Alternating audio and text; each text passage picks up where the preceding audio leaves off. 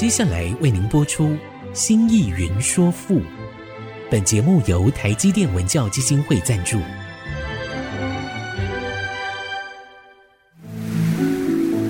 从气盖山河的朝代风华，到细腻抒情的人生长叹，跨越朝代，开启诗词盛世，《新意云说赋》。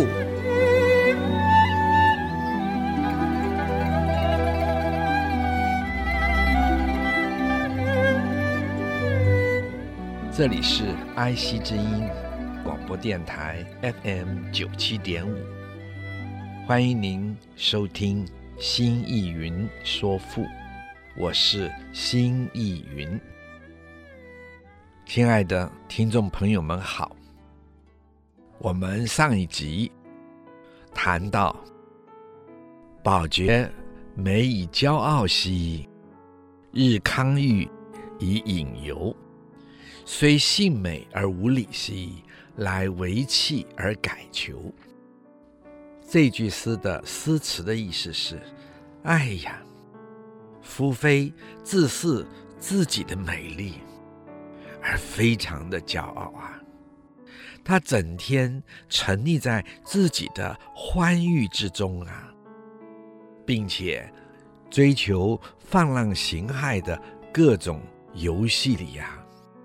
哎呀，即使是她真是美丽非凡啊，可是她也太不守礼法了呀。好吧，好吧，就放弃她吧，再去做别的寻求啊。览象观于四极兮，周流乎天，宇乃下。望瑶台之盐碱兮，见有松之异女。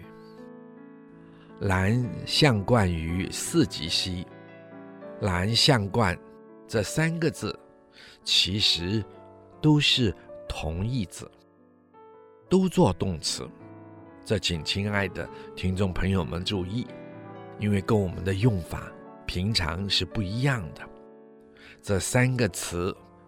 览象观都是动词，都是做看字讲，三词连用，表示仔细的观察。观察什么呢？观察于四极兮，于就是在，就是像，或者是对。四极呢，就是东西。南北极，而这东西南北极，指的是东西南北最遥远的地方，同时，也是指向整个天际的四边。周流乎天，宇乃下。周流就是周游，周游也就是。到处的游玩观察，乎就是于，就是在，天是天空，鱼乃下，鱼就是我屈原的自称，乃就是才，下就是下降。换句话说，他周游到到处，在天上观察。他漫游了整个的天空，看清楚了以后，他才下降。望瑶台之盐碱兮，望就是观望，瑶台这个瑶，瑶是石之如玉者，也就是像玉一样的石头，瑶台。就是用美玉砌成的台子，之就是的，盐碱就是高耸的样子。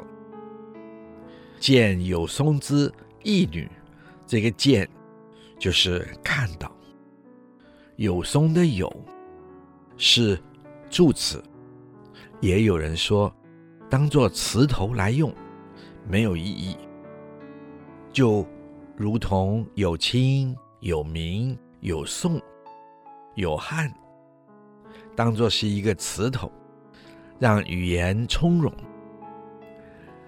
同时也是为了语言在称呼上的完整性。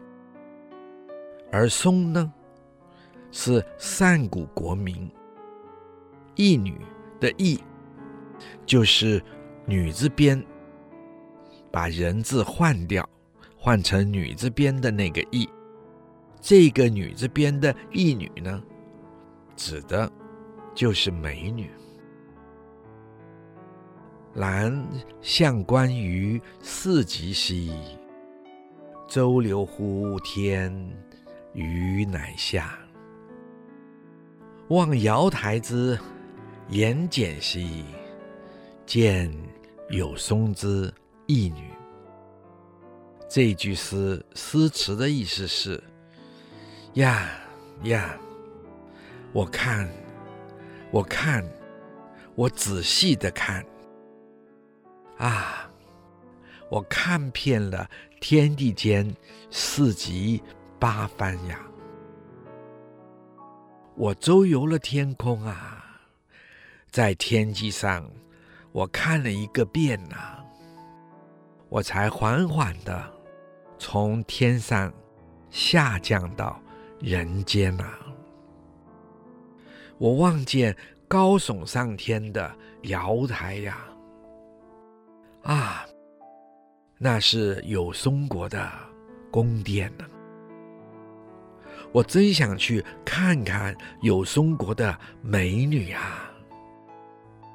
根据历史上所说的呀，有松国是曾有过绝世的美女的呀。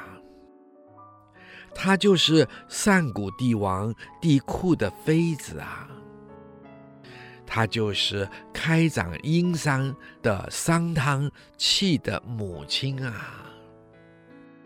她与圣帝相配而生的贤子啊！啊，我真愿意和他是同时代的人呐、啊。至少，在那个时代，我能为圣地服务啊！哎呀，那可真是一个好时代啊！而我没有生在那个时代啊！乌令怎为梅西？怎告于矣不好？雄鸠之鸣士兮，予犹物其条巧。乌令怎为梅兮？乌就是我，屈原的自称。令就是命令。怎是恶鸟，它长得。像喜鹊，不过比较小，尾巴短，青黑色，很会叫。它会模仿各种声音的鸣叫。而它之所以是恶鸟，是因为它喜欢吃蛇，以至于它身上有着蛇毒。传说中。把这种鸟的羽毛浸到了酒里，那个酒就成为了毒酒，喝了即刻置人于死地。为梅西的“为”字是个动词，媒呢是做媒人讲，为媒就是去担任。媒人的工作，朕告于蚁不好。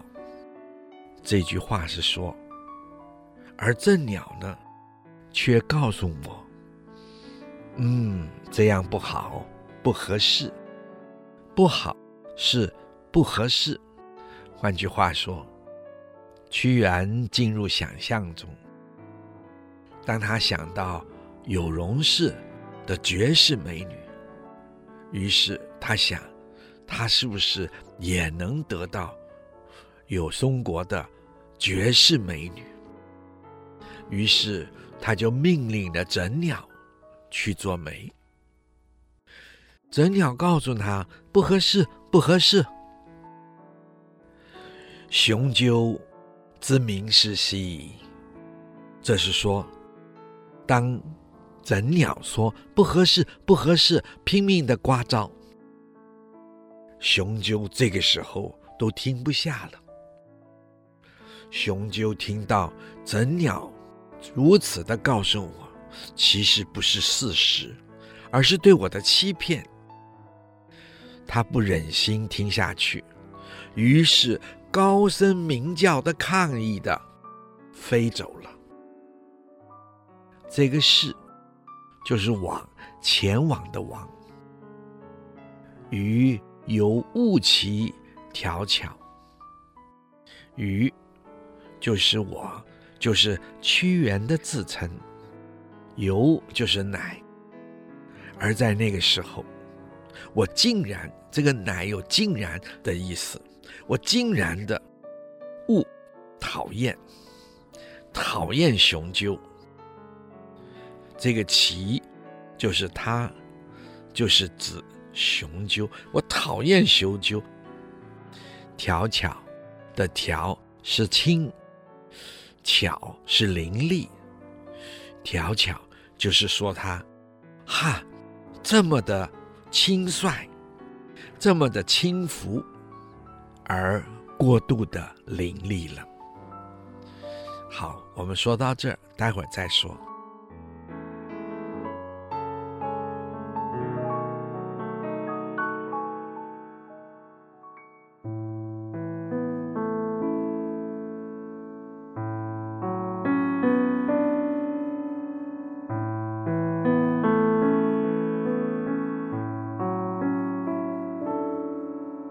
欢迎您再次回到爱惜之音竹科广播 FM 九七点五新意云说赋。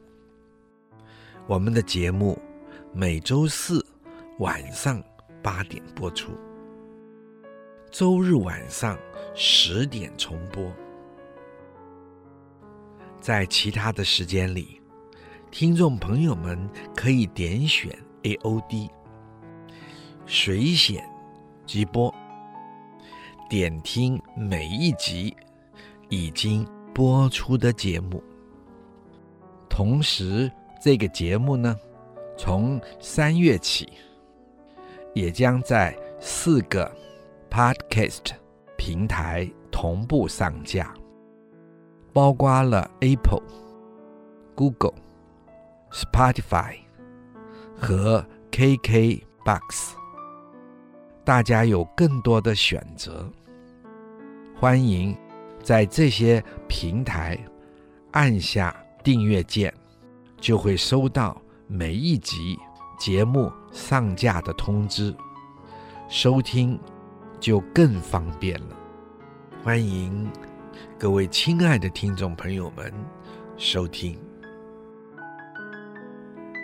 乌令怎为梅兮？怎告予以不好，雄鸠之鸣是兮，鱼又误其调巧。这句诗的意思是：哎呀，我真想求得有松国那既美丽且贤惠的美女啊！于是我就叫整鸟。为我做个媒吧，怎鸟竟然欺骗了我呀！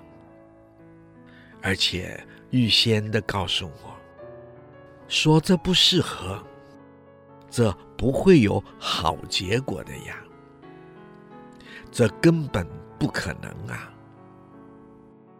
当时在旁的还有雄鸠啊，他实在听不下去了呀。就大声的鸣叫着，飞走了。他似乎想要暗示我什么？哎，只是我当时会不过意来呀。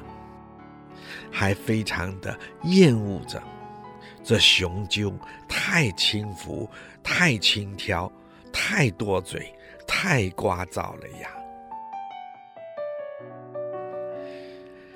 心犹豫而狐疑兮，予自是而不可。凤凰既受异兮，恐高薪资先我。心犹豫而狐疑兮，心，请亲爱的听众朋友注意，指的是屈原的心。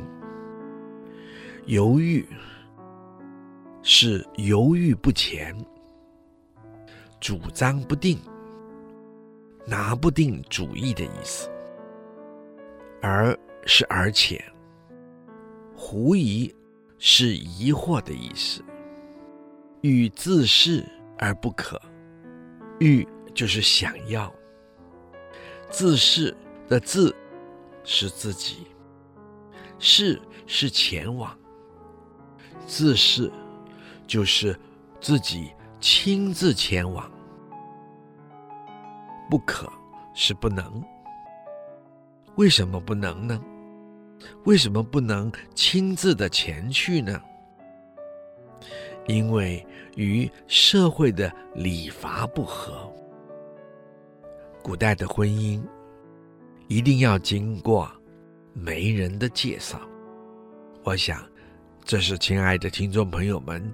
大家都知道的，还要有提亲的人去提亲，绝对不可以自己做主去追求。所以屈原说：“与自是而不可。”想要自己亲自前往，但是与礼法不合，而不能这么做。凤凰即兽异兮，凤凰，我想亲爱的听众朋友们都知道，这就是神鸟凤凰。既是已经，兽夷，兽是传授的授，是给予的意思。夷呢，就是把言字边的这个夷改成。贝字边的这个夷，宝贝的贝，贝字边的这个夷，它们是相通的，都当做赠送解。赠送给谁呢？也就是赠送给有松氏的义女。那么这是指屈原想要去得到有松氏的美女。就是刚才前面所说的，他就命令了整鸟去做媒，结果没有成功。不过呢，屈原还是坚持希望能求得有松氏的美女，也因此他坚持希望能够成功这件事情。于是托凤凰去送了礼，这个意是指礼物，这个礼物其实也就是聘礼的意思。什么原因呢？这其实是有出典，这个出典就是契商汤的母亲，就是有松氏之女，她成了帝嚳的贤妃。商汤是创立一个人类新文明的了不起的圣君，培养他的，而就是有松氏的美女，也就是契的母亲。而古代的传说里说，简狄就是契的母亲，帝喾的贤妃，她就是居住在。高台上，帝库就派了玄鸟，也就是派了凤凰，为自己去做媒。这里的“兽异”的“兽”，就是给予。我们刚才说了，揖就是赠送。其实引申就是赠送了聘礼。换句话说，也就是帝库派了凤凰，后来传说中都称之为玄鸟，去向有松氏的简狄送了聘礼。所以下了一句，就说高辛氏。这位高辛氏指的就是帝嚳。高辛是帝嚳的称号，而玄鸟指的就是凤凰，而不是我们今天所说的燕子。请亲爱的听众朋友们了解，我们今天称玄鸟叫做燕子，是根据了后来的书《礼记》的月令。仲春之月，玄鸟至，也就是在中春之月，我们最近立春了，再过些时候就是仲春了。在这个时候，候鸟的燕子就飞来了，所以后来根据这个，就逐渐的把燕子。也就称之为玄鸟了。玄鸟就是黑色的鸟。我们看燕子色黑。原来古人称凤凰为玄鸟，而后呢，随着时代的演变，人们根据《礼记》的月令。称仲春之月，玄鸟字，而这个玄鸟变成了燕子，凤凰也就逐渐的淡出了。不过，请亲爱的听众朋友们注意，在屈原这里呢，还是以凤凰来作为玄鸟，因为屈原在《天问》。在九章，在思美人这些楚辞中，还是以凤凰作为玄鸟。《诗经·商颂》里也说：“天命玄鸟，降而生商。”也就是说，上天命令了凤凰去做媒。因此，才使了气诞生下来。我们先休息一会儿，待会儿再说。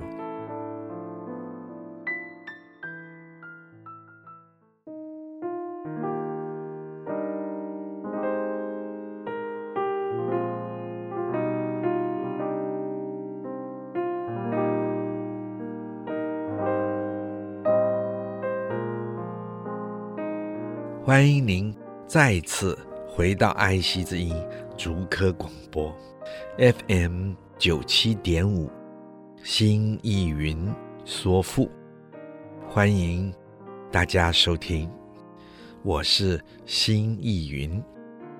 我们刚才讲到《诗经》的《商颂》里也是这么说的：“天命玄鸟，降而生商。”这个玄鸟指的是凤凰。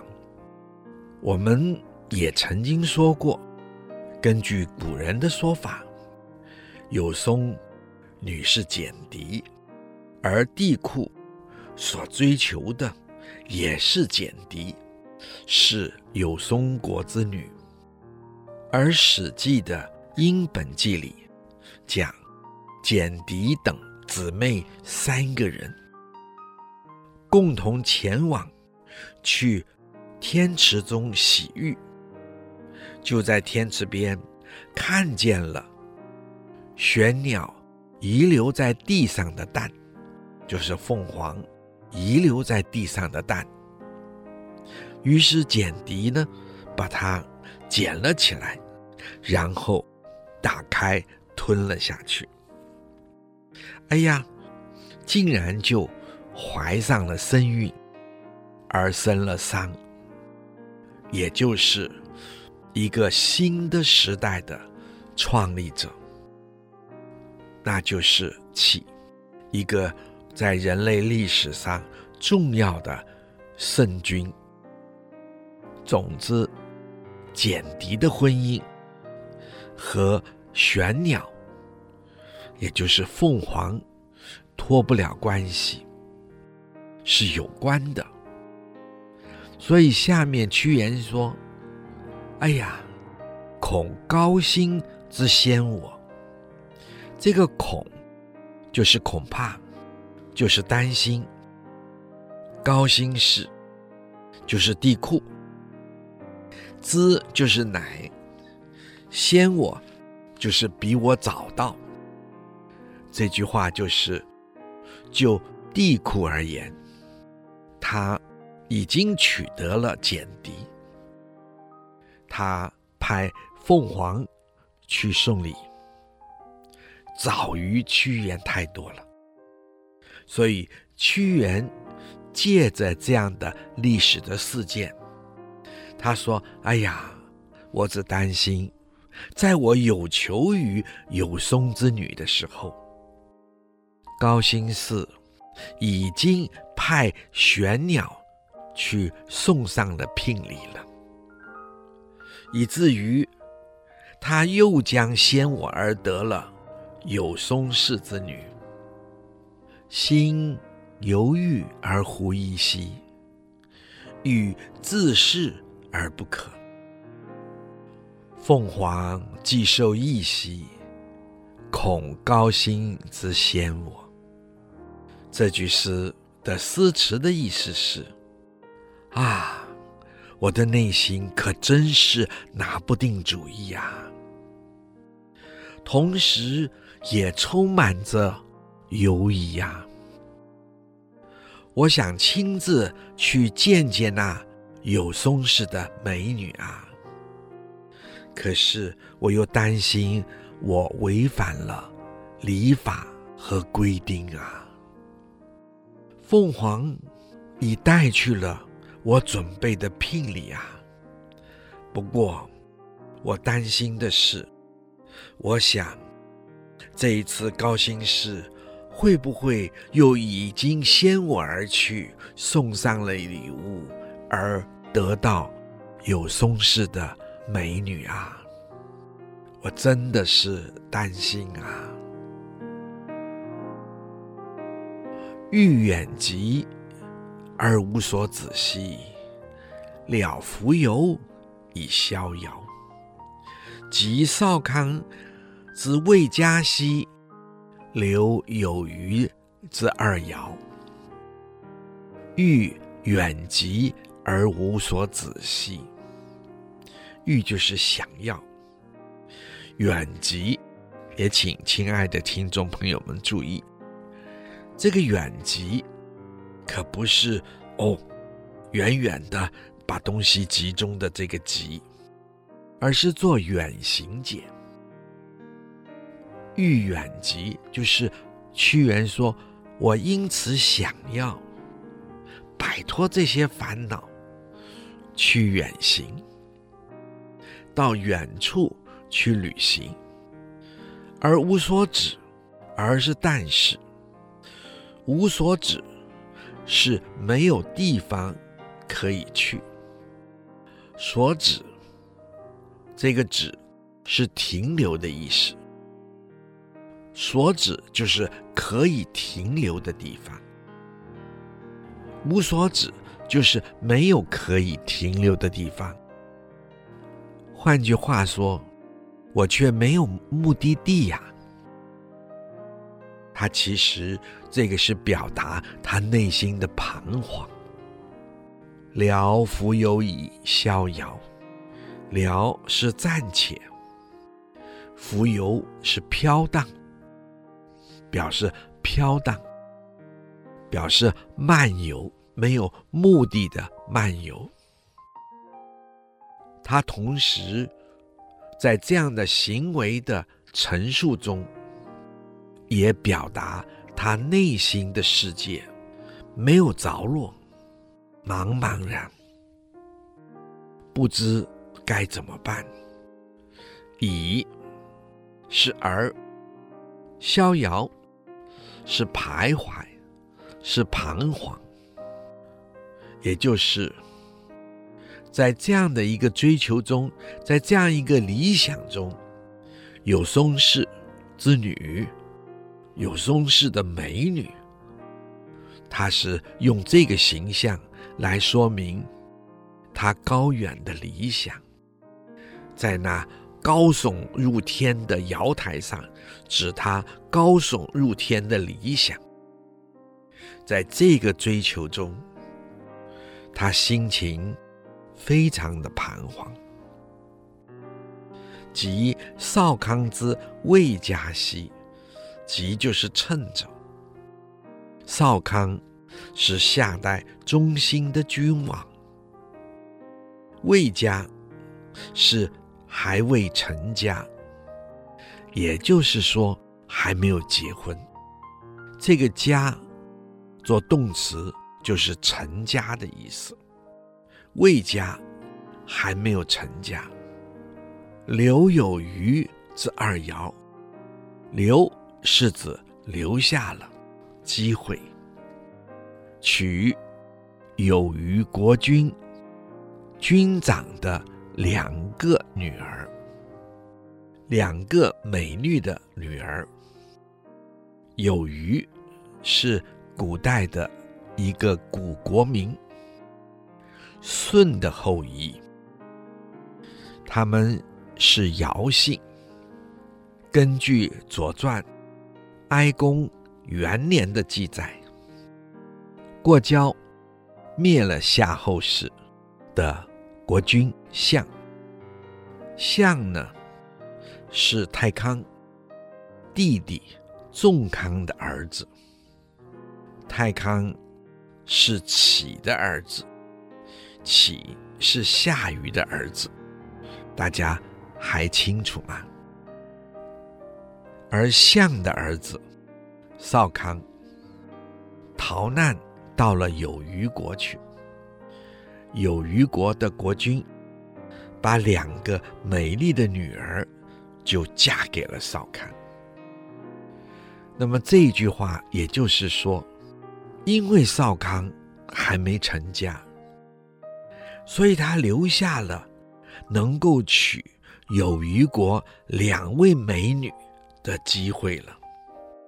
那么在这里，屈原又开始透过想象，说：“那就趁着这这个机会吧。”那么，在少康还没有得到二尧成家的时候，那我就先去追求有余国的。这两位美丽的公主吧。好，我们先说到这，待会儿再说。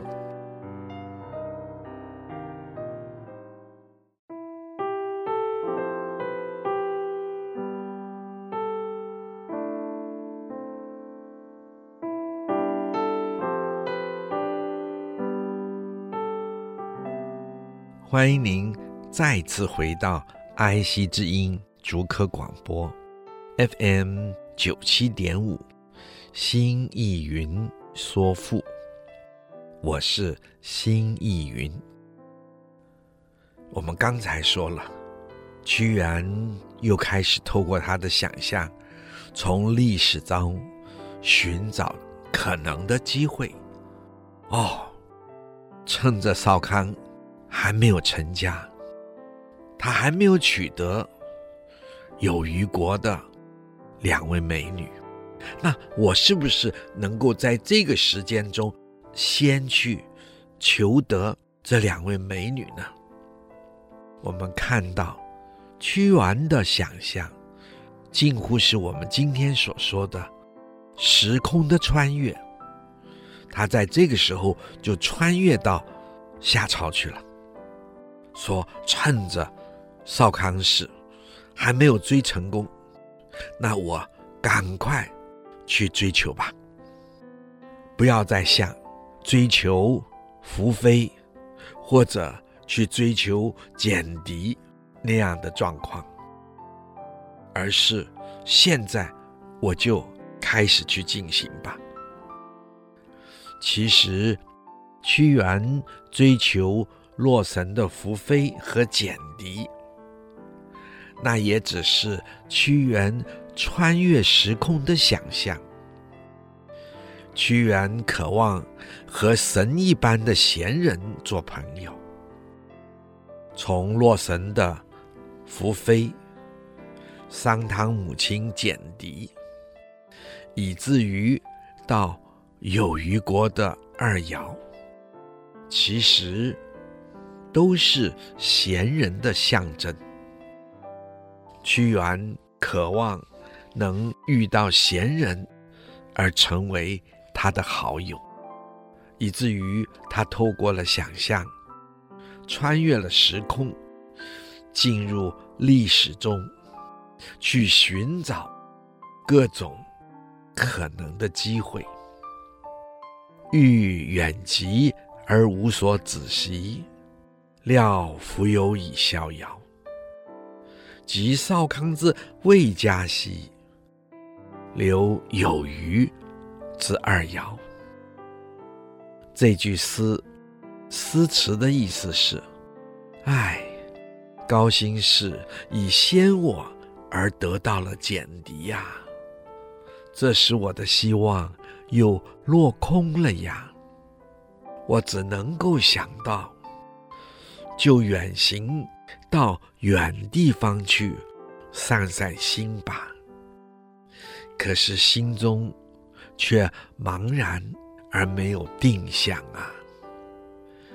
唉，我只能暂时的、没有目的的四处飘荡啊，四处彷徨徘徊呀。突然想到，哎，我还是趁着少康还没有取得有虞国的两位公主的时候啊。先跑去追求那两位公主吧。嗯，就这么说了算，我就前去吧。礼若而眉浊兮，恐导言之不顾；是浑浊而嫉贤兮，好避美而称恶。礼若而眉浊兮，这个礼就是指媒人。若是无能，而是而且，媒也就是古人男女婚姻中从中介绍的媒人。前面曾说，在古人的说法中，礼是提亲的人。媒是婚姻介绍的人，不过在这里，屈原把礼和媒都合起来用，就不分了。这个礼也就做媒人讲，拙是口才笨拙，就像前面所说的检修和正那么的笨拙，恐。导言之不顾，恐担心、恐惧、害怕。导言是指媒人撮合的言辞，也就是媒人说和的时候，导引双方的意见的话。导是导引，是引导的意思。不顾是不够坚固。固是坚固的意思，不顾就是不够坚固，也就是他们的笨拙，不见得能把话说得周全，以坚定双方的意思。如此，他们不能够使爱情牢固。是浑浊而嫉贤兮，这个是。就是这世界，这个社会，这个现实的世界，混浊就是是非不明、善恶不分、乌黑一团、一片混乱。而是而且，嫉贤的嫉就是嫉妒，贤呢是贤能的人，嫉贤就是嫉妒贤能的人。好比美而称恶，好是喜欢，避美，避是遮蔽，是掩盖，美指的是贤人。也就是指贤人的各种优点和好处，而是而且，称恶，称是称赞，或引申作举拔，恶呢，就是邪恶之人。这个世人喜欢遮盖别人的优点，而举拔邪恶的人。所以这两句是混浊而嫉贤兮，好比美而称恶，正好是指明屈原前面所说的美人，所说的对美人的追求，都是象征。他用人们对爱情的渴望，对美人的追求。来说明他对贤人的期待，因为贤人是国家盛衰的基础，更是国家存亡的根本。由此表达出他内心的急切，他眼看着自己的国家朝廷内充满着小人们。而且，全是由小人们在执政，甚至于连带领导者都是个小人，这怎么办呢？所以他喊出：“是混浊而积贤兮，好避美而称恶。”这可是国家的危机呀！李弱而美浊兮，恐导言之不顾；是混浊而嫉贤兮，好避美而称恶。这句诗的诗词的意思是说：唉，可惜我请的媒人呐、个个口才笨拙啊。我只担心他们成事不如败事有余呀！我真是担心啊！他们说的话反而使得爱情不会牢固啊！唉，更何况这世间是这样的是非不明、善恶不分啊！简直是一个污秽而浑浊的大染缸啊！是以整个的社会到处都充满着那些好掩盖别人的长处，同时又喜欢举荐邪恶的小人为官的人呐、这样一个浑浊的世界。该怎么办呢？当一个国家进入到这种情况中，该怎么办呢？好的，我们今天就说到这里。如果您有任何的问题或者想法，欢迎您留言：triple w 点 ic 九七五 .com。刚刚提到的作品。我们也会放在节目的网页上，可以边听边参阅。新意云说赋，我们下次再会。领略赋中风华，朝代气象。新意云说赋，由台积电文教基金会赞助播出。台积电文教基金会邀您走进富的一方天地，与人文经典相遇。